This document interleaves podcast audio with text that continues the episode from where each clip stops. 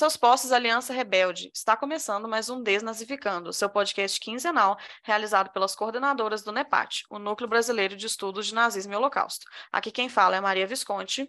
Aqui é a Ana Viana. E aqui é a Bárbara Deotti. E no episódio de hoje, nós vamos falar sobre uma coisa que vocês já pedem para a gente há algum tempo: direitos humanos. Pois é, gente, chegou a hora da gente falar da famosa e terrível frase que dá nome para este episódio: Direitos humanos para humanos direitos. É isso mesmo, gente? Hoje nós vamos falar sobre a história dos direitos humanos, desde a Revolução Francesa até a sua atualização aí pós Segunda Guerra Mundial. Vamos abordar também esse legado revolucionário, filosófico na atualidade, enfim, tudo que diz respeito a essa questão complexa aí dos direitos humanos, de, de quem são essas pessoas que têm esses direitos. Vamos analisar também as duas declarações dos direitos humanos, a de 1789, né, que é a da Revolução Francesa, e a de 1948, pós Segunda Guerra Mundial, lado a lado, né, e vamos conversar um pouco também sobre essas questões aí é, que essa modernidade trouxe para a gente, que permanecem ainda muito latentes na nossa concepção de mundo e na nossa idealização para o futuro. Vem com a gente que tem muita fritação por aí.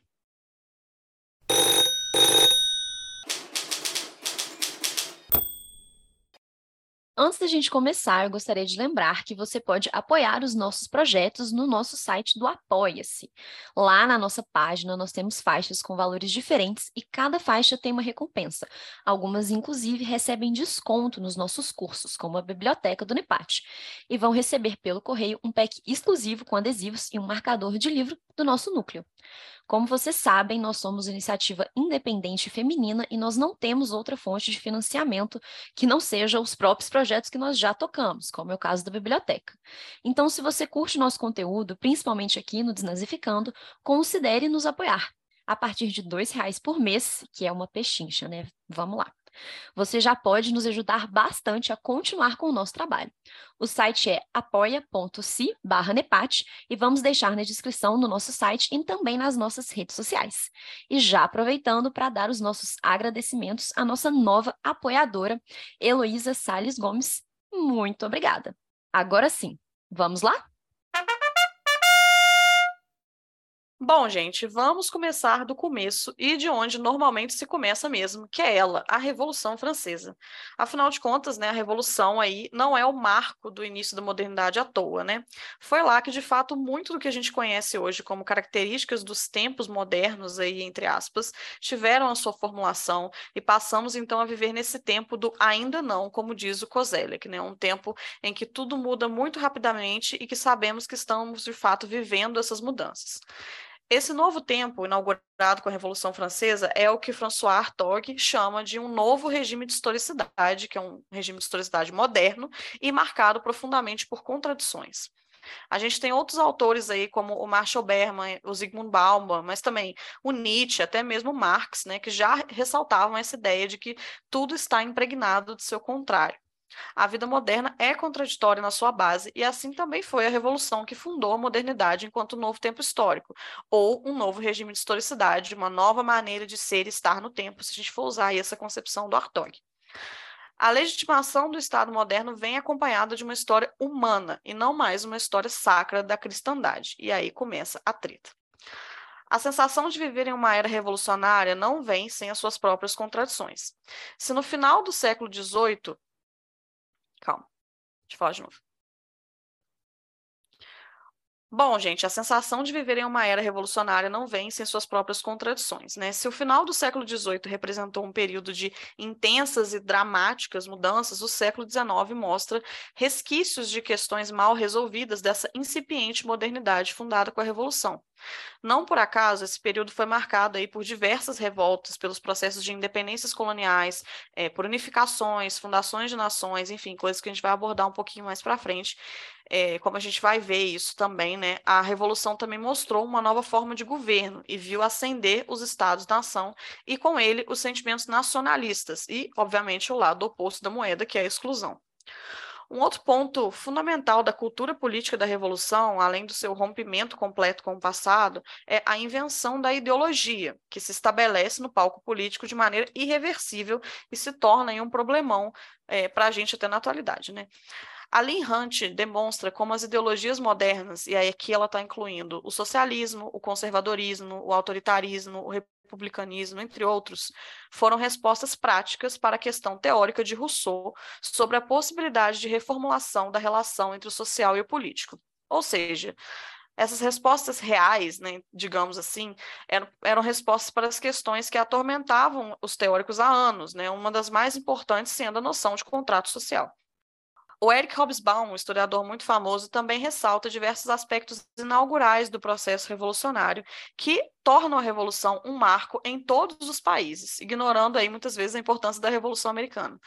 Dentre esses aspectos, o Hobsbawm destaca, sobretudo, a importância da universalidade social da revolução, da sua radicalidade e de suas lições para o socialismo e o comunismo modernos, por exemplo.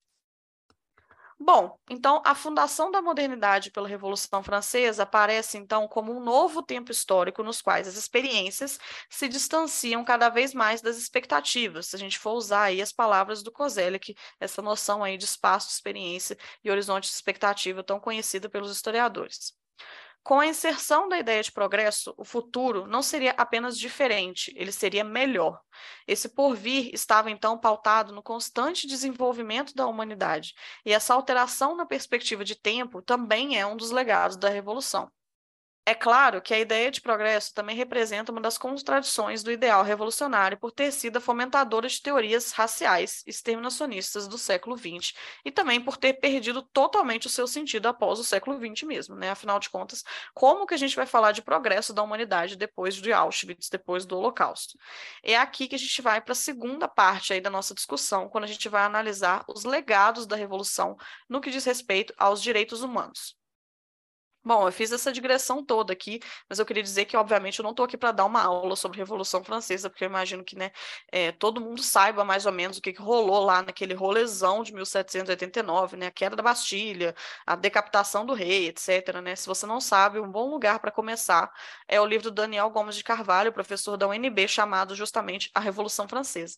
O Daniel também já participou de episódios de podcast sobre esse tema, eu vou deixar linkado no nosso site.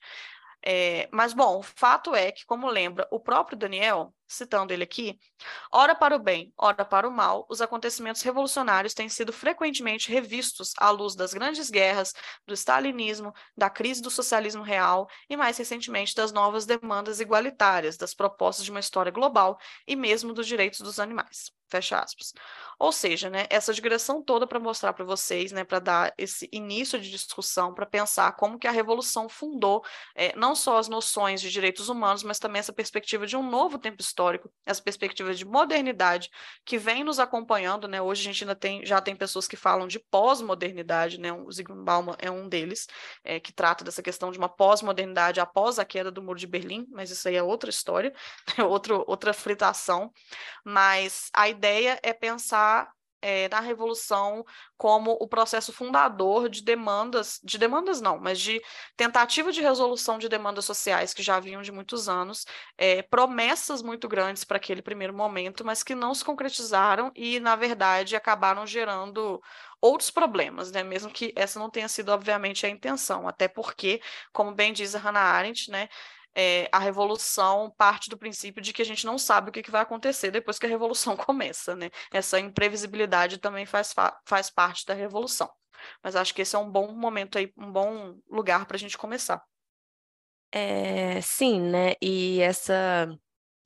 É, além de tudo isso que a revolução inaugura, né? Essa questão dos dos projetos, das promessas que ela faz, né, assim, que acabam sendo frustradas, porque afinal de contas, é, esses princípios que guiam a revolução, eles não são, né, assim, sublimes, superiores como se gostaria, né? Essa hoje a gente teve o nosso clube de leitura, a gente passou muito tempo xingando a, a ideia de razão universal, enfim. É, né? Então, assim, são princípios imperfeitos que é, geram um processo revolucionário também imperfeito, né? Que não resolve as demandas do seu tempo.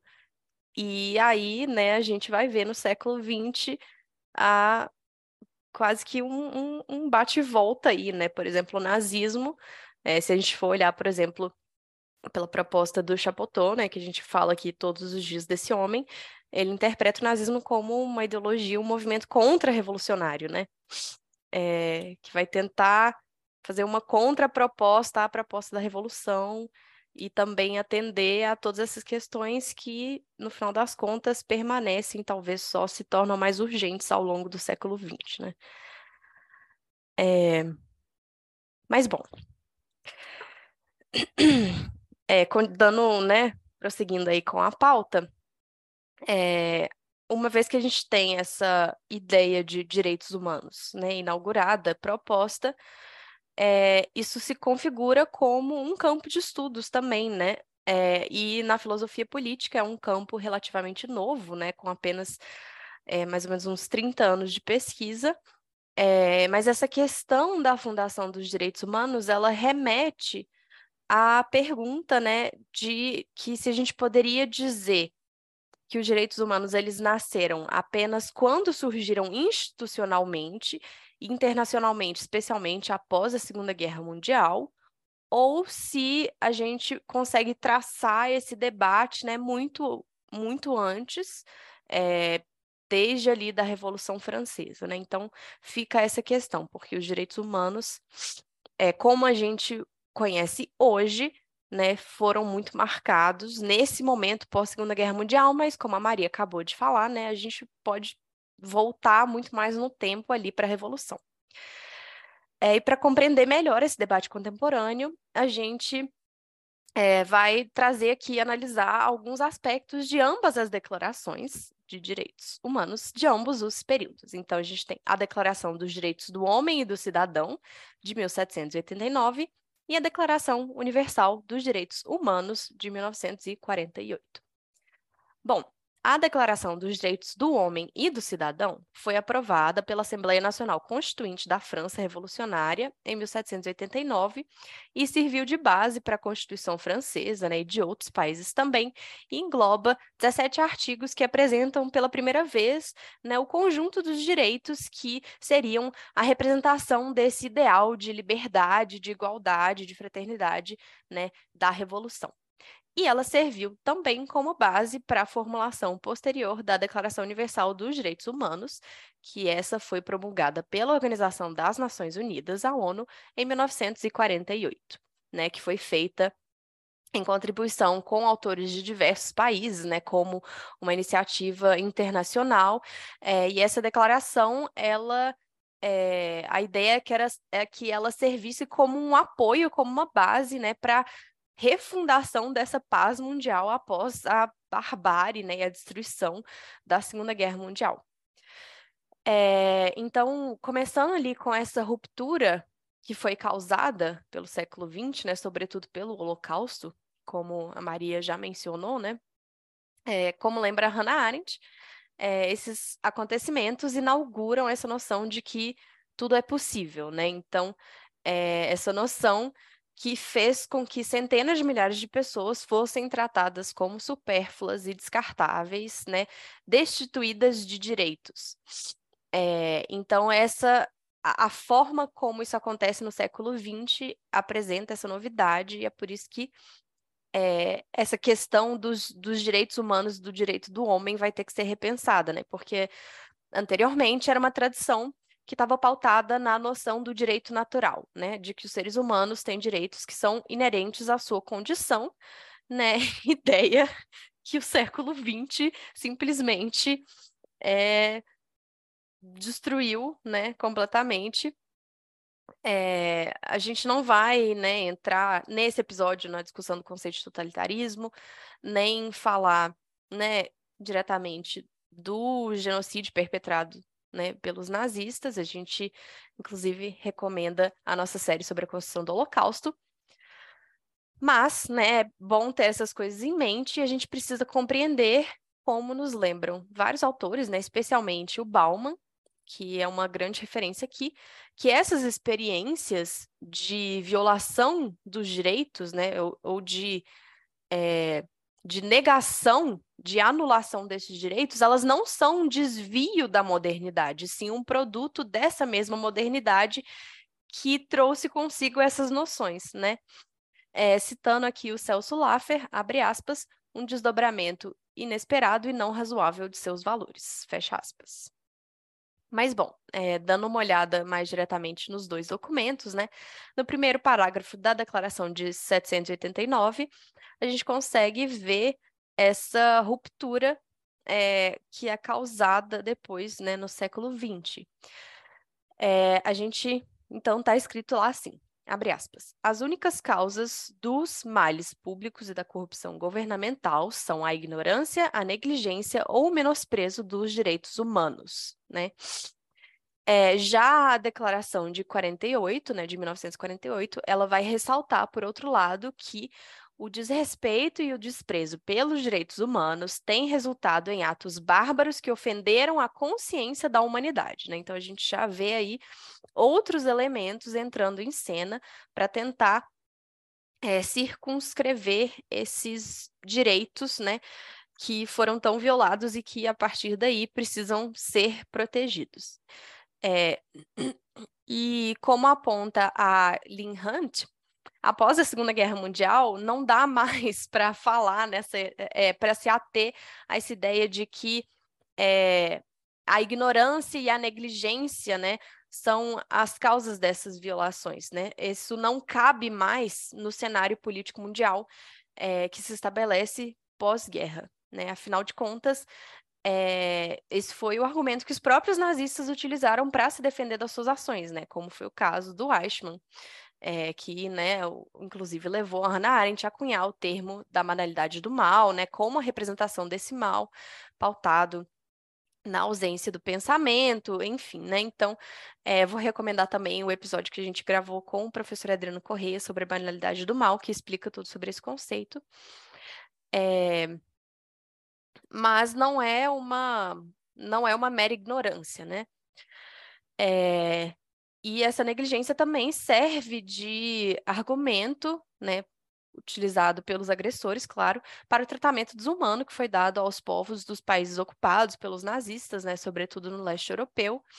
É, e isso foi posteriormente julgado nas cortes internacionais, não só como crime de guerra, mas como crimes contra a humanidade, né? um conceito que foi criado justamente nesse momento dos julgamentos né, dos nazistas e dos seus colaboradores, para dar conta dessa nova experiência histórica. É, esse fantasma do século XX, né, ele também aparece em outros artigos da Declaração de 48, né, como os artigos 3, 4 e 5, que garantem, respectivamente, o direito à vida, a proibição da escravidão e a proibição da tortura. É, e aí, fazendo uma comparação com a Declaração dos Direitos do Homem e do Cidadão, de 1789, a gente compreende, né, por que, que essa declaração, essa primeira declaração é um manifesto contra uma sociedade hierárquica de privilégios nobres, mas não um manifesto a favor de uma sociedade democrática e igualitária, né? Que é uma algo que o Eric Hobsbawm diz, né? É, quando ele escreve sobre a Revolução Francesa. É, então, é, é, essa, essas ideias de democracia e igualdade, claro, elas vão ser muito mais desenvolvidas posteriormente. Então, assim, no primeiro artigo, né, por exemplo, que afirma que os homens nascem e permanecem livres e iguais em direitos, é, a Declaração dos Direitos do Homem e do Cidadão, ela também defende, né, de forma ainda muito vaga, é, que as distinções sociais só podem ser baseadas na utilidade comum, né? Então, é, é uma rejeição das distinções aristocráticas, mas você ainda está pensando numa perspectiva de uma sociedade que vai se organizar é, de uma forma hierárquica, mas de uma outra maneira, né? E essa já a declaração de 48, ela, ela com certeza não tem essa perspectiva de utilidade comum, né? Até porque é, algo, né, desse, desse caráter seria simplesmente absurdo após a Segunda Guerra Mundial, né?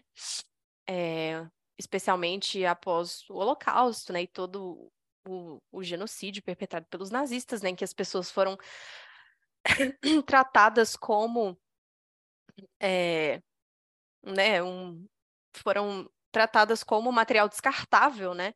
A gente pode pensar, por exemplo, em toda a estrutura de exploração do trabalho escravo que os nazistas fizeram nos campos de concentração, enfim. Então, é, não, não soa muito bem falar em utilidade comum. É, e então, o que a Declaração de 48 vai dizer é que todos os seres humanos nascem livres e iguais em dignidades e direitos, são dotados de razão e consciência e devem agir uns para com os outros no espírito de fraternidade. E é interessante que nesse ponto a Declaração de 48 ela vai retomar, né, um dos ideais da Revolução Francesa, que seria o ideal de fraternidade, né? E também ela introduz nesse artigo a noção de consciência, muito especificamente a noção de consciência atrelada à razão, né? Que também é, remete diretamente a todos os debates iluministas, né? E é, as, a, e também tem muito a ver com a perspectiva contemporânea, né? De que crimes desse tipo, né, por mais bárbaros que sejam, eles são realizados por homens que são. Desculpa, gente. E também se relaciona com a perspectiva contemporânea, né, a compreensão que a gente tem de que crimes como esses, né, por mais bárbaros que sejam, são realizados por homens comuns, né, que têm sim é, consciência e capacidades cognitivas plenas. É, e, né, encerrando aqui, é, vou mencionar só mais um, alguns detalhes.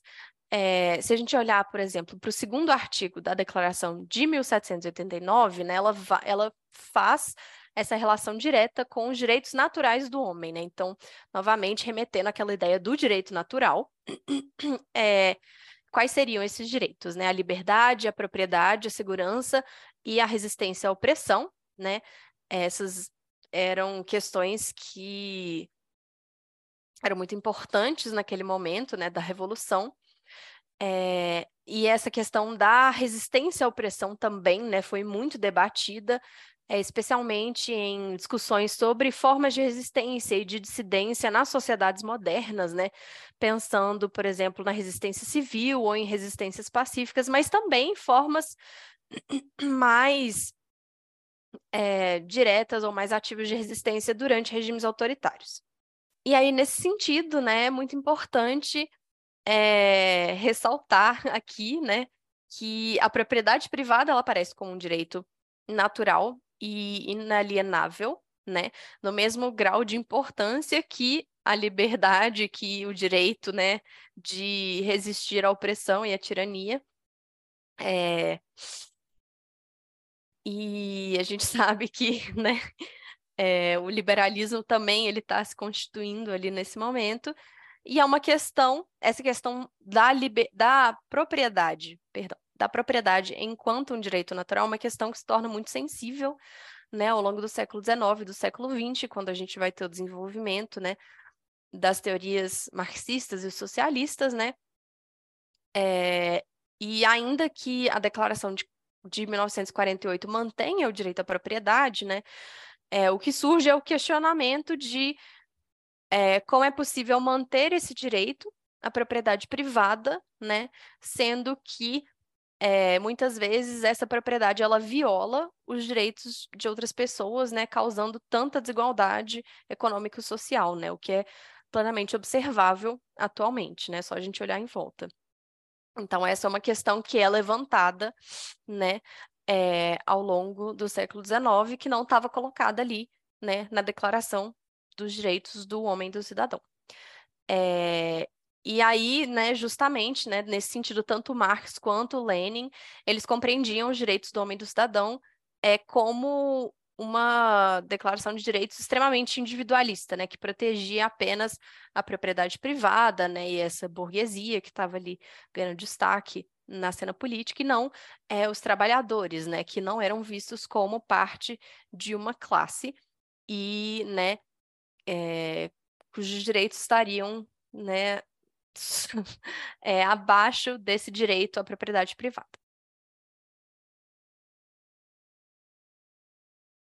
Ah, o proletariado sempre sofrendo, não é mesmo, gente? É gente. sobre isso. é sobre isso. Foda, mas enfim.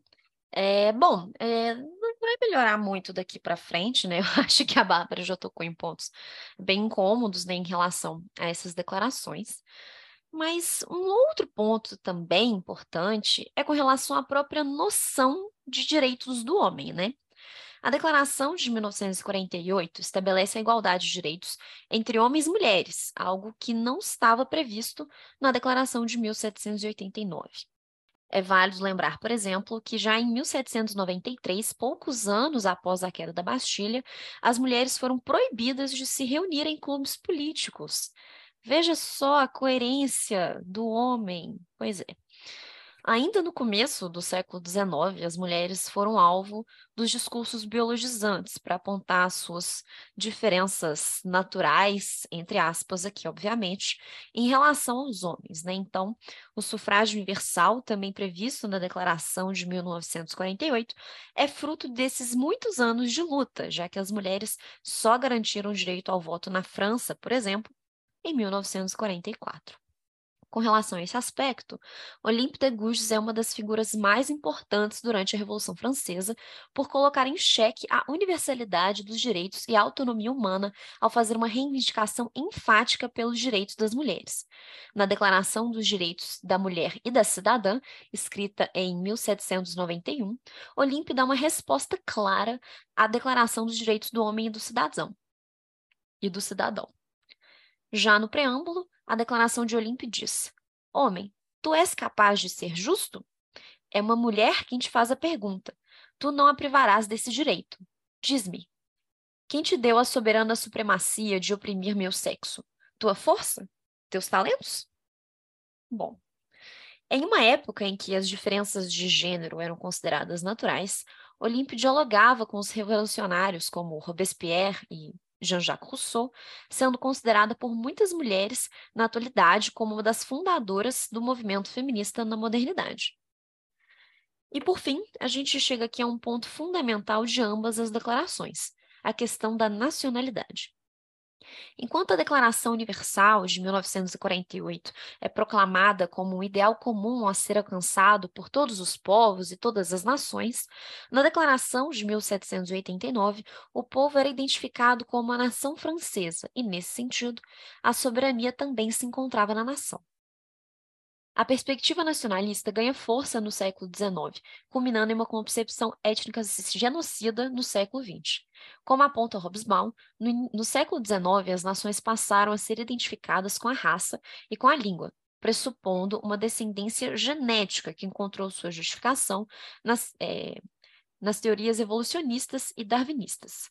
O antissemitismo foi uma de suas maiores expressões, mas a xenofobia também se apresentava de diversas maneiras.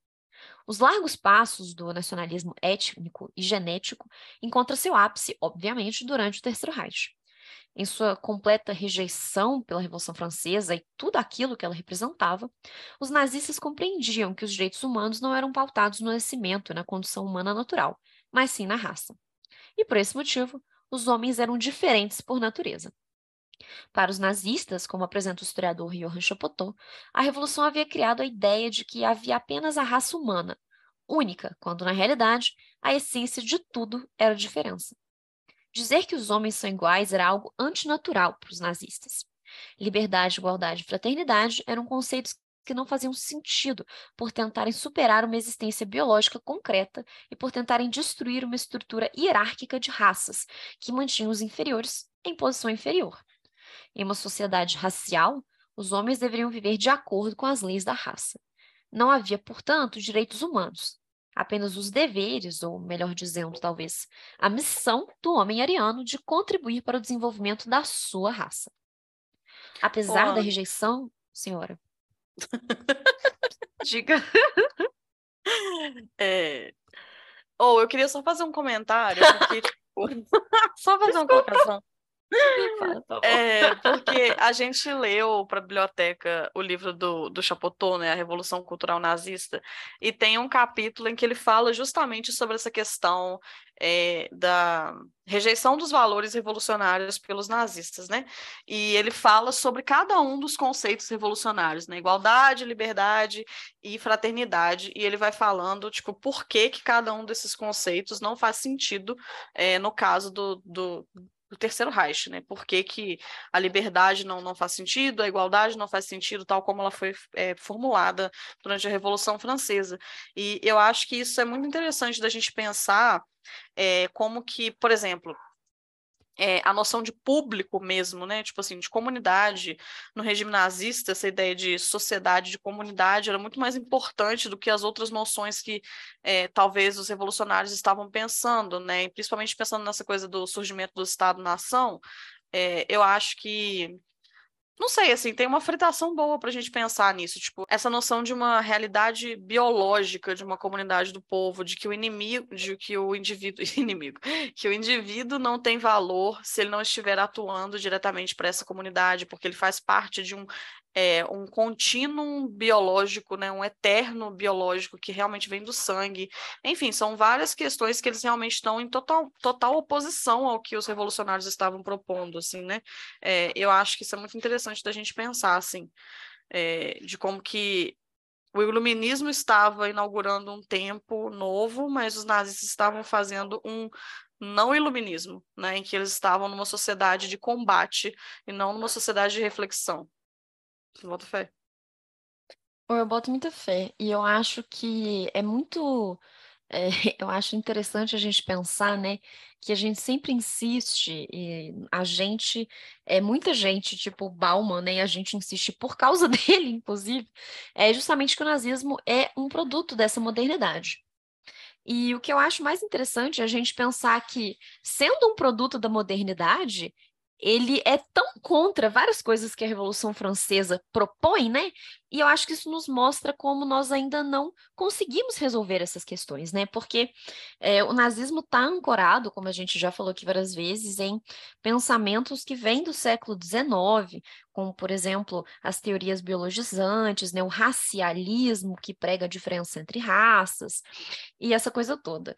E eu acho que, é, assim como a Revolução Francesa é contraditória, mas ela propõe questões enfáticas, que são as questões de liberdade, fraternidade, igualdade, são questões que foram tão mal resolvidas, né, não foram resolvidas de forma alguma, que elas, que esse combate é, é, conservador, digamos assim, né, ele volta com toda a força e ele ganha a sua expressão é, biológica extrema dentro do nazismo, né? Então é muito é, eu acho que o nazismo é talvez um movimento, né, o nacional-socialismo como movimento político, é talvez um dos mais sintomáticos de todas essas contradições, né? Afinal de contas, ele está ali negando tudo aquilo que foi proposto é, no início da era da qual ele faz parte, né? E eu acho isso é, muito louco da gente pensar, assim, né? Não sei, o que, que vocês acham?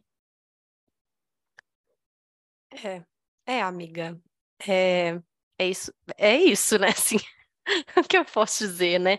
É... Só chorar, né? Sentar e chorar. Queria, mas é eu queria bater nessa tecla, né? De que. Ah, desculpa, Maria, eu te interrompi. Não, eu tava só rindo. Tipo, você falou assim, é, é isso, né? Então é isso. É o que tem para hoje, gente. É o que temos para hoje. Mas eu queria só bater nessa tecla de que. É, de que, assim, são questões que não foram resolvidas. Então, assim, esses ideais foram propostos como assim o, o guia para a humanidade e aí as questões não foram resolvidas então assim a, a reação da ideologia nazista é, beleza, se não resolvemos com essas porras desse ideal, então a gente vai resolver negando eles completamente, né? Assim, é... Então é, é um movimento de negação muito violenta mesmo, mas é porque é, ele é, tem ali, né, subjacente essas questões inauguradas pela modernidade que só se agravaram no século XX, que também não foram resolvidas até hoje, né, assim. É, e é por isso que o nazismo e o fascismo continuam sendo um problema para nós, né? É, é isso. Oh, eu queria aproveitar para, já que eu falei do Chapotot, eu vou só trazer aqui, tipo, as coisas que ele fala, pensando nesses três conceitos, assim, né? Liberdade, igualdade e fraternidade, né? Tipo assim, por que que, o que que os nazistas estão é, refutando, né? Pensando no conceito de, de liberdade, o que o Chapotot chama muita atenção é essa questão da comunidade, né? De que os nazistas é, têm a ambição de restabelecer uma relação natural entre o indivíduo e o todo. E, na verdade, é a comunidade do povo que confere essência, sentido e existência ao indivíduo, como indica o slogan nazista: Tu não és nada, teu povo é tudo, citando Chapotot aqui no livro A Revolução Cultural Nazista. Então, essa noção de que é, uma noção orgânica mesmo, né, biológica da ideia de povo e de comunidade, de corpo, enfim, né? E, portanto, não existe é, liberdade se a sua liber... não existe liberdade individual nesse sentido, né? Existe liberdade mediante a sua tarefa com a raça. Pensando na igualdade, acho que essa é a mais óbvia, né? Tipo assim, por que, que não que não né, os nazistas não consideram que existe igualdade, né? Afinal de contas, as raças são diferentes, né? É, e ele fala, por exemplo, essa evidência precisa ser incansavelmente lembrada, pois a importação de ideias nefastas derivadas especialmente da Revolução Francesa levou a esquecer que o homem branco germânico é criador de toda a civilização, ao contrário das outras raças que só podem ser imitadoras e destruidoras de cultura. Ou seja, né, ele fala que as raças são radicalmente estranhas umas às outras, elas são, né, diferentes mesmo. Então não existe essa ideia de que é, existe uma um ponto comum entre todos os homens, né? Então, por isso também não faz sentido falar de direitos do homem, né? O direito dos homens, da humanidade. Não existe esse conceito de humanidade do qual nós partilhamos de todas as coisas por sermos parte do gênero humano. O que existe são raças. E se existem raças, as raças são diferentes, né? E, e existem raças diferentes, sendo que algumas melhores do que outras e a raça superior que é a raça ariana. Então, portanto, não existe igualdade. E por último, a noção de fraternidade, que eu acho muito legal essa fritação dele, que ele diz: é, a fraternidade decorrente de 1789 e 1848 se dirige à universalidade do gênero humano, a uma humanidade cuja universalidade é postulada. Ora, como lembram incessantemente todas as fontes do discurso nazista, nem tudo que tem rosto humano é homem. O racismo, especialmente em sua variante poligenista, está aí para lembrar que um Hotentote, um esquimó, um eslavo e um germânico nada têm em comum além do fato de serem bípedes. A inexistência da humanidade impossibilita a fraternidade como afeto, ou seja, sentir o sofrimento do outro, invalida a fraternidade como princípio. A refutação da fraternidade, tão evidente quase deixamos de abordá-la aqui, ao quem poderia imaginar nazistas fraternos, tem, portanto, implicações distantes e, e profundas. Postular a inexistência da humanidade leva a refutar toda norma universal ou universalmente válida. Cada raça desenvolve sua própria cultura, seu próprio estilo de vida e normas que lhes são próprias. E aí entra uma fritação também, que a gente é, já falou aqui várias vezes, mas né, a gente sempre reforça, que os nazistas estavam propondo uma nova forma de moralidade, e é uma moralidade individualista, né, particularista, é, um novo código de valores que é particularista porque diz respeito apenas ao povo germânico. Então é isso, né? É, a, refutar a Revolução Francesa é muito mais sobre refutar o universalismo, né, a noção de que existem princípios universais, norteadores que guiam todos os seres humanos. E se nós não somos iguais, então esses princípios não existem, e isso gera uma, uma avalanche de merda, né? Tipo assim, basicamente é isso. Enfim, entrei para uma tangente aqui, mas é porque eu acho essa fritação muito boa. Não, mas essa parte não, do livro é muito boa mesmo, velho. Sim ou essa fritação do Chapotot sobre a Revolução Francesa tá entre, tipo assim, top 10 melhores fritações que a gente já citou aqui. Sim, velho, é muito bom. Ela é muito, muito bom. É muito bom, velho. É. Inclusive, se vocês quiserem, recomendamos fortemente a leitura desse capítulo do livro, que é muito bom, velho. Muito bom. Nossa, é incrível mesmo. E só para deixar uma coisa clara, é, que a Maria falou sobre uma moral individualista, eu acho que isso ficou claro, mas nunca, nunca é demais repetir, é individualista no sentido do povo, né? Tá pensando o povo como centro, o povo germânico, por exemplo, né? Não o indivíduo pessoa, mas é na negação do universal, você pensa em algo que é particular daquele povo, né? Então, é no sentido desse particularismo do tipo, ah, existem coisas que são só do povo germânico e o resto é resto, aí é outros problemas, outras pessoas, outro tipo de gente, né? Então, eu acho que a ideia é um pouco essa, assim, né? É, mas é, gente, vale muito a pena mesmo. Esse capítulo do Chapotô é muito bom. Quer dizer, tudo que, eu fa... tudo que o Chapotô faz eu acho bom, né? Algumas coisas melhores do que outras, mas falar que é ruim não tem jeito. Mas, bom, E, de fato, assim, né, é uma coisa curiosa sobre o nazismo é que, apesar deles negarem plenamente os ideais revolucionários de 1789, né? Eles desprezam completamente tudo que foi feito, dito e defendido durante a Revolução Francesa. Eles usaram a guilhotina em algumas das suas execuções sumárias, né? Nas cortes que eram formadas para julgar resistentes e dissidentes. Os estudantes alemães da Rosa Branca, por exemplo, né, que a Maria estudou no mestrado, foram guilhotinados por sua ação de resistência panfletária em Munique. A guilhotina servia de forma simbólica, né, representando que aquelas cabeças deveriam ser separadas do corpo, uma vez que um verdadeiro alemão jamais se voltaria contra o seu próprio país, contra a sua própria comunidade racial. Eles foram corrompidos, esses estudantes, e por isso mesmo suas cabeças deveriam rolar. Então, para concluir essa questão do nacionalismo, né, a inclusão de quem pertencia à nação em 1789 também pressupunha, ironicamente, a exclusão dos não-cidadãos, dando espaço para uma perspectiva de diferenciação. O imperialismo agravou esse processo com a perspectiva de levar a civilização para os povos bárbaros, né, bárbaros, entre aspas, e a Declaração de 1948 tentou superar essa problemática, proclamando que é essencial promover o desenvolvimento de relações amistosas entre as nações. Sabemos, é claro, que isso não se deu exatamente assim nos anos seguintes.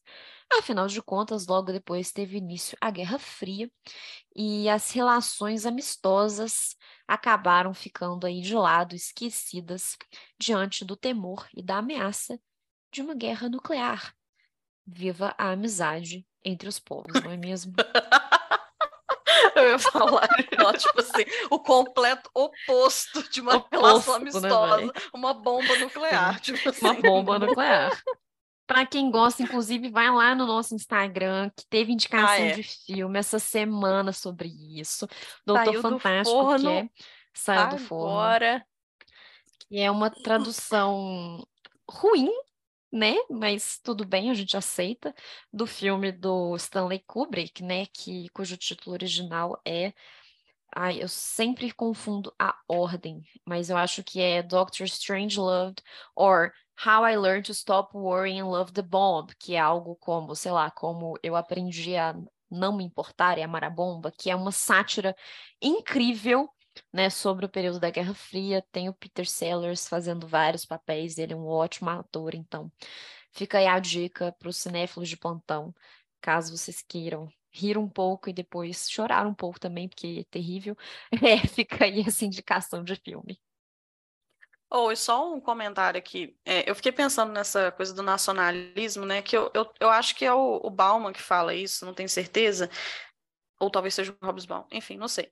Algum deles fala que o que, o que restou do século XX foi o nacionalismo né? É, é o que mais pegou, assim, pós-queda do Muro de Berlim, é o que a gente continua vendo como causador de problemas e tal. Eu acho que se a gente for analisar as sociedades atuais, eu concordo, né? Principalmente, a gente fez um episódio sobre terrorismo, né? É, em que a gente falou bastante sobre essa, essa questão da identidade nacional estadunidense, como que está atrelado né, na, na luta contra os outros povos, enfim.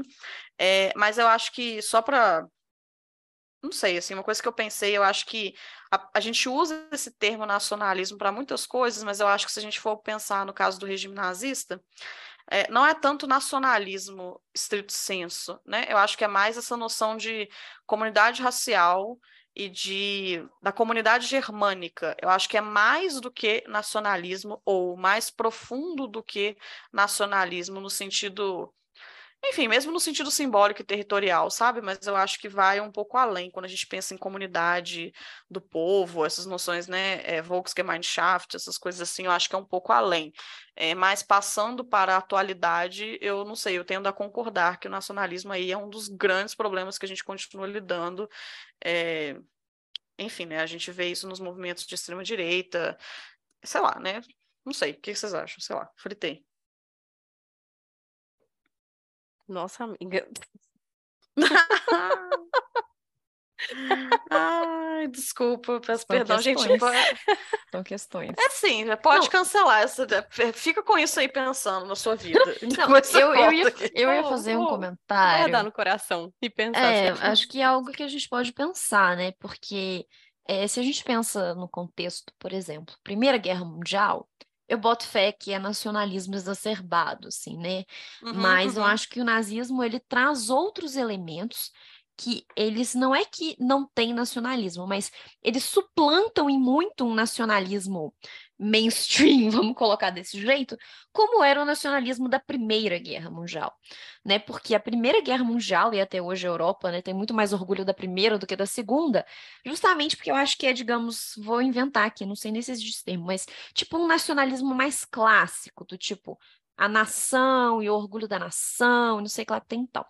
Quando a gente pensa no nazismo, eu acho que existem outros elementos que de fato acabam suplantando e se tornando mais centrais do que esse nacionalismo clássico. Não sei, acho que é o que a gente pode pensar, porque existem elementos que vão ser adicionados aí como camadas, né, em cima desse nacionalismo, que acabam dando outros contornos, como, é, por exemplo, a questão biológica, que tem uma grande predominância, e que, beleza, a gente pode até argumentar que já existia um senso de superioridade na Primeira Guerra Mundial, mas certamente o contorno que isso vai ganhar na Segunda não é um- a mesma coisa, né? Então, eu acho que é uma questão mesmo, viu? É, de fato, assim, é, eu nunca tinha parado para pensar sobre isso, mas treta, eu tendo a concordar que talvez tenha mais coisa aí, digamos, né? Para além desse nacionalismo é, mainstream que a gente pode analisar. Que por si só já é excludente, já é racista, né? Sim. Tipo assim, por si só Sim. já é muito ruim. É, O nazismo acho que só acrescenta uma outra camada aí, né? É, É, é, aqui- é assim, tá ruim, mas tem como piorar. sempre tem, sempre tem como piorar.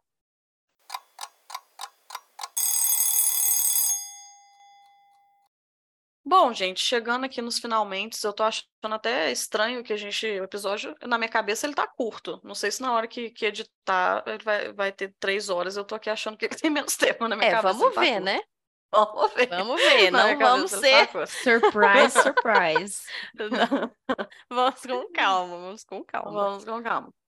Mas, bom, assim, voltando na discussão inicial, assim, né, acho que o que a gente pode concluir é que a Declaração de 1948 mantém eh, diversos atributos da Declaração de 1789, mas ela é muito mais enfática em alguns aspectos que são muito importantes no pós-Segunda Guerra Mundial, né, como essa noção da igualdade do direito entre homens e mulheres, a proibição da escravidão, a rejeição da tortura, garantia do sufrágio universal, liberdade de expressão, de religião, participação no governo, direito de casamento, de trabalho, nacionalidade, eh, o direito ao descanso e ao lazer, educação, enfim, muitas coisas, né, que são muito mais importantes naquele momento, né, mais moderno da modernidade, digamos assim.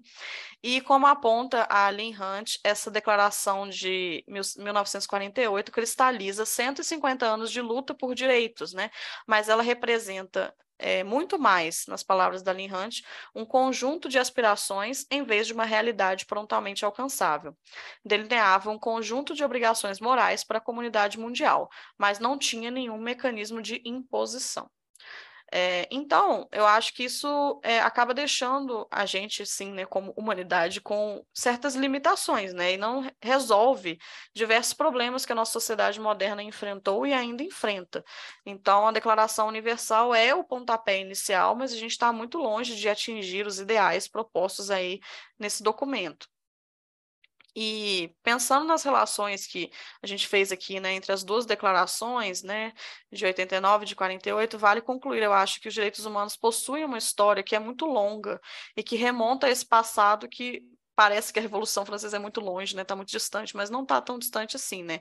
Então, acho que é possível a gente ver que foi trilhado aí um longo caminho, mas que muitas coisas ainda precisam caminhar, né, que as questões que a Revolução nos colocou ainda não foram resolvidas, né, como a Ana falou, é, por exemplo, né, só para citar, assim, de cabeça, assim, né, apesar da, de cabeça não, porque eu peguei os dados, tá? Assim, apesar da rejeição à escravidão, somente no Brasil, em 2020, uma força-tarefa resgatou 948 trabalhadores em situação análoga à escravidão. É, o direito a uma nação e a autodeterminação também é impactado pela realidade concreta. Por exemplo, a recente, agora já não tão recente mais, né, invasão da Rússia à Ucrânia em fevereiro de 2022, que já deixou na época que eu escrevi isso aqui, que tem muito tempo, já mais de 10 milhões de refugiados ucranianos, então não sei qual é esse número hoje, de acordo com dados aí da própria ONU a igualdade de direitos entre homens e mulheres, que não garante que as mulheres tenham controle, por exemplo, sobre os seus próprios corpos, ou que tenham igualdade de oportunidades de trabalho, igualdade de oportunidade de ascensão na carreira, por exemplo, né? mulheres que são mães ainda passam por questões próprias, é, mulheres que são negras passam por questões mais complexas ainda. É, falando sobre isso também, né? pensando no racismo no Brasil, o país que mais mata homens negros no mundo, esses direitos, liberdades de todos os seres humanos, independente da sua cor, que estão previstos na Declaração de 1948, parece que não fazem sentido nenhum, né, pensando no nosso próprio país. É, a gente tem um vídeo que não é tão recente assim, né? Acho que é do ano passado, de policiais torturando e, consequentemente, assassinando um homem negro neuroatípico com gás dentro de um camburão, né? Colocam em xeque essa noção de proibição de tortura, né? Uma regulamentação que, inclusive, está prevista na Constituição brasileira, porque também tivemos tortura aqui na nossa ditadura militar, todo mundo lembra disso. É, mas, enfim, né? É, por outro lado, se a gente for pensar né, no ponto um pouco mais positivo, é, acho que se a gente reconhece todo mundo como ser humano, a gente também tem que prever julgamentos justos e efetivos para, por exemplo, torturadores, para assassinos, uma vez que a gente está compreendendo que eles são como nós. Né? Essa é uma questão que não foi resolvida com o julgamento dos nazistas, mas eu acho que é uma questão importante que está colocada no pós-Segunda Guerra Mundial. Né? A Hannah Arendt até fala em Eichmann e Jerusalém que um dos pressupostos do fazer justiça é entender o perpetrador, né, o malfeitor, como um ser humano que compartilha de coisas com a gente, que por isso ele pode ser julgado, porque ele é um ser humano, ele não é um ser é, diferente, né, um ser de outra sei lá, de outro planeta, né? Ele é uma pessoa normal e que por isso ele pode ser julgado. Eu acho que isso é uma coisa muito positiva. É, e também, para terminar numa nota um pouco positiva também, eu acho que é importante a gente destacar que a existência de órgãos, de cortes, documentos internacionais são muito importantes para averiguar, é, sei lá, a quantidade ou a, a importância ou a profundidade do desrespeito aos direitos humanos ao redor do mundo, né? É, mesmo que se a gente entender que a base dos direitos humanos é a dignidade humana, né? Se a gente pautar isso na nossa condição, a gente também tem que entender que o monitoramento e a vigilância internacionais são de fundamental importância para a manutenção e garantia dessas dignidades que são compartilhadas, né? Então, ainda que com muitas lacunas, né? A gente não pode nem descartar a declaração de 89 nem a de 48 e a gente é, precisa continuar trabalhando para que esses documentos não sejam apenas um ideal de como agir, e sim a representação de uma ação. E isso eu acho que a gente estava lendo recentemente, né, a Ashman Jerusalém para a biblioteca, a gente estava discutindo bastante isso nessa última reunião, sobre como que é importante é, uma legislação é, internacional para lidar com determinados crimes, porque eles são crimes que afetam o nosso status humano, né? Então, pensar aí na formulação de crimes contra a humanidade, enfim, né? Tudo isso eu acho que tem relação com essa noção de direitos, huma direitos humanos, direitos do homem, enfim. É, e eu acho que são pontos que são importantes, são passos que foram dados no pós-segunda guerra e que foram importantes terem sido dados e que devem ser mantidos assim, mesmo que a gente apresente as falhas desse processo, a gente não pode descartar como um todo, sabe? É, e falar assim, ah, tá tudo uma bosta. Então, a gente não precisa mais é, de uma declaração universal dos direitos humanos. Precisa sim, né? Enfim. É, eu acho que é isso, né? A questão de que existem falhas não anula os passos que foram dados. E é certamente a nossa missão é, por um lado, jamais permitir que esses passos é, sejam negados, né, ou que a gente, enfim, é, descarte o que foi dito nas declarações, tanto de 1789 quanto de 1948. E é isso, né? Eu acho que se agir é, é uma forma de estar no mundo, né? Se é a nossa ação que vai dizer o que que nós estamos fazendo, se nós estamos fazendo uma coisa positiva ou não, é, nós temos que seguir agindo e buscando esses ideais, digamos assim, que ainda não foram alcançados, defendendo aqueles que já estão colocados, né? É, uma coisa não anula a outra, E eu acho que é isso. O nosso, o nosso dever, né, se a gente quer seguir em busca de liberdade, igualdade e fraternidade, é aceitar que coisas importantes aconteceram, ainda falta muito, muito caminho para ser trilhado. E é isso, né? Eu acho que é um convite mesmo é, para ação nesse sentido, no sentido da expansão desses direitos é, e da defesa daqueles que já foram conquistados. Afinal de contas, como nós sabemos muito bem, não há garantias de que eles vão continuar existindo, né? É isso. Sua, sua vez, Bárbara. Não sei se eu tenho algo para acrescentar além do que é, vocês já colocaram. É, gente, não sei, não é isso. Assina embaixo. Eu, eu tô contemplada, foi... eu tô contemplada, contemplada. Contemplada. Contemplada. É, é, assim, acho que é isso, assim, acho que pensar também nessa universalidade, não sei, eu acho que é importante pensar na universalidade, ter a universalidade como um horizonte, mesmo que a gente reconheça que é, a nível prático, a nível é, estrutural existam diferenças, né? É, e que essas diferenças pautam realidades e essas diferenças pautam oportunidades e pautam o futuro também, é, não só o presente, faltam o futuro. Mas eu acho que é importante a gente ter essa universalidade como um horizonte, né? Como é, acho que é importante pensarmos que compartilhamos algo com todos os seres humanos. Isso é muito positivo e ao mesmo tempo também é negativo, porque por outro lado a gente também tem que pensar que se a gente compartilha algo com todos os seres humanos, nós temos algo em comum com perpetradores, por exemplo, né? Nem que seja simplesmente o fato de sermos todos seres humanos e não extraterrestres. Mas assim, é sei lá, eu acho que isso é uma, é uma discussão que, que é válida de se ter no horizonte sempre, e pensar que esses documentos não são só documentos, eles fazem parte, como a Lynn Hunt fala, de uma luta por direitos, e que essa luta tem que estar sempre presente na nossa mentalidade, porque esses direitos eles foram conquistados, mas eles não estão 100% estabelecidos para todos sempre, né? A gente viu isso aqui de forma muito clara no Brasil, como que, de certa forma, é até fácil você perder as suas salvaguardas de direitos que pareciam direitos direitos básicos e deixam de ser de um dia para a noite. Então, é, esse tipo de documento né, é, faz parte de uma perspectiva do que as sociedades almejam é, para o compartilhamento de coisas enquanto seres humanos. Eu acho que é, esse esforço é válido. É, e que isso não fique só no papel, né? Enfim. Sim, é, acho que mas talvez... pensar nos. Ah. pode falar.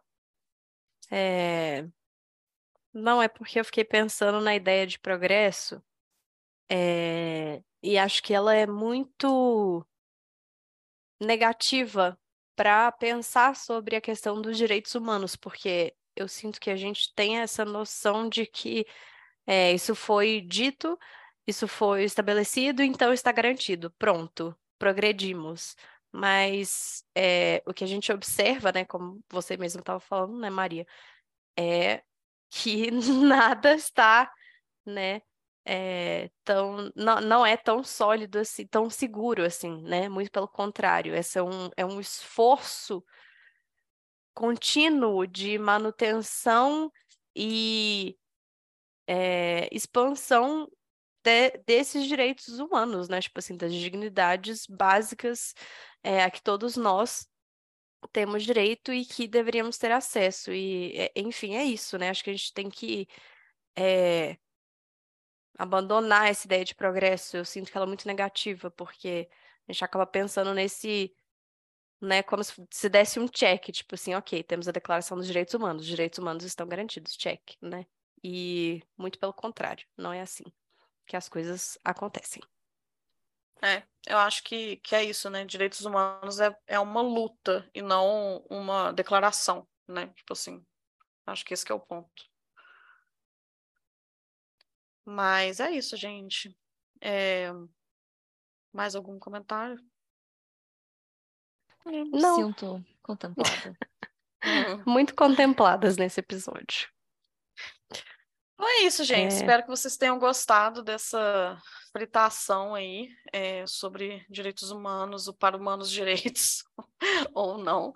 É, e nos vemos no próximo episódio. É, e considerem apoiar o nosso trabalho. E é isso. Um beijo, até mais. Deem o tchau. É isso, gente. Aí eu ia dar tchau, desculpa. eu não sei, eu fiquei sem saber se era pra gente dar tchau de novo. É porque assim. deu um barulho aqui em casa, aí eu esperei o barulho passar, entendeu? Foi isso. tô vendo se alguém ia falar alguma coisa, mas, gente, obrigada mesmo assim por ouvir o episódio. É, é isso, eu espero que tenham gostado e nos vemos no próximo episódio. É isso, gente. Beijo, tchau.